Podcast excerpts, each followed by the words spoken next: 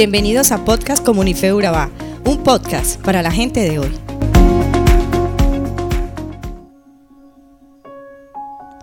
En algunos momentos he escuchado decir a algunas personas cercanas frases como, las palabras convencen, pero el ejemplo arrastra. Dar ejemplo no es la mejor manera de enseñar e influir sobre los demás, es la única. Puedes dar un mejor sermón con tu vida que con tus labios. Lo cierto es que nos encontramos en un mundo que cada día evoluciona de una manera acelerada. Las redes sociales están tan llenas de información que a veces pueden llegar a confundirte e influenciar en tus decisiones y acciones. Y es allí donde debemos pensar en el impacto que podemos generar en las personas que están a nuestro alrededor, la manera como pueden verse afectadas, positiva o negativamente. Muchos han sido llamados a ser luz para el mundo, ser maestros y replicadores de las buenas conductas y comportamientos. Queremos resaltar que el ser es tan importante como el hacer, pues lo que hacemos demuestra lo que soy, mis principios y mis valores.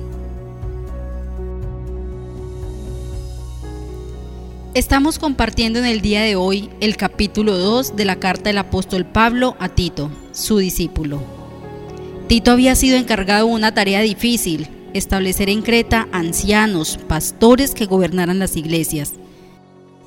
Esa isla del Mediterráneo era conocida por su desenfreno moral y el amor por los excesos de sus habitantes.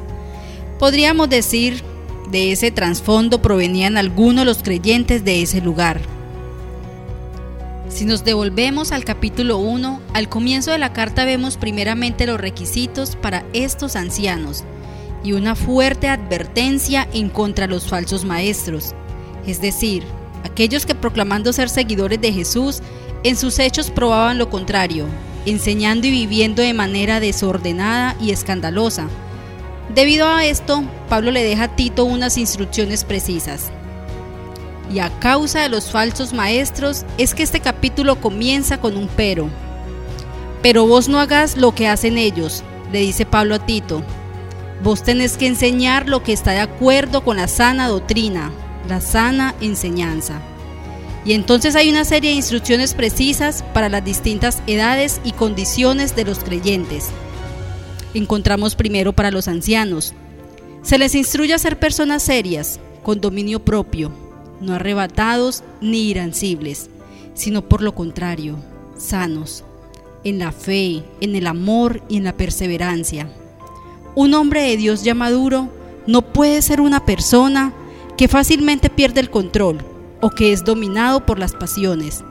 Eso es ser sobrio. También es una persona sabia, paciente, que escucha y aconseja, que es ejemplo de prudencia, la descripción que hace Pablo nos hace pensar en un hombre que está firme en el conocimiento de Dios, que confía y espera todo del Señor. Ahora encontramos las instrucciones para las ancianas. Se les recomiendan dos cosas. La primera de ellas es que no sean chismosas, ni irrespetuosas, ni dadas al alcohol. Evidentemente esto era habitual en Creta, pero no podía ser de esta manera. Y la segunda es más positiva, que sean maestras de las mujeres más jóvenes, enseñando a ser mujeres diligentes, hacendosas y que edifiquen sus hogares en el amor a sus esposos e hijos. Ahora encontramos las instrucciones para los jóvenes. Se les pide prudencia, es decir, que vivan con cuidado y que aprendan a seguir el modelo y ejemplo de sus mayores el poder observar y aprender de alguien que ha vivido más que uno y que es evidente que ha aprendido lecciones valiosas en el camino, es digno de gran sabiduría. La última instrucción es para los siervos.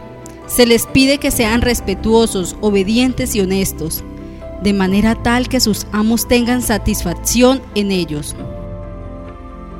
Uno de los temas principales y que logra resaltar en este capítulo es que nuestra conducta y testimonio adornan y hacen evidente el fruto del Evangelio en nuestras vidas. Por eso Pablo dice, para que la palabra de Dios no sea blasfemada, a fin de que el adversario se avergüence al no tener nada malo que decir de nosotros, para que adornen la doctrina de Dios, nuestro Salvador en todo respecto. ¿Y por qué nuestra conducta?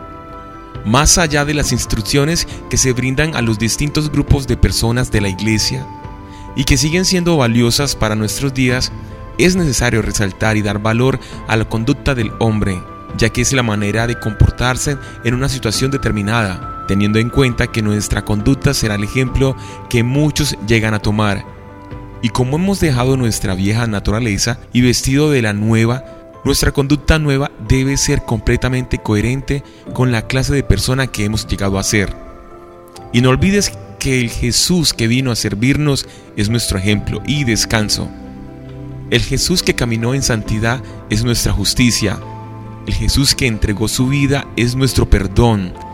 El Jesús que resucitó es nuestro gozo. El Jesús que vuelve es nuestra esperanza. Por eso vivimos por eso andamos, por eso somos hijos de Dios. Que el Señor les bendiga y que tengan un maravilloso inicio de semana. Somos Comunife Urabá, un lugar para la gente de hoy.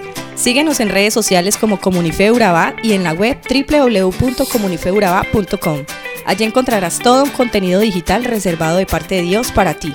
Nuestras reuniones miércoles 7 y 30 pm, toda una experiencia de oración y domingos 9 y 30 am destacamos la importancia de Dios en nuestra vida al compartir en familia. Te esperamos.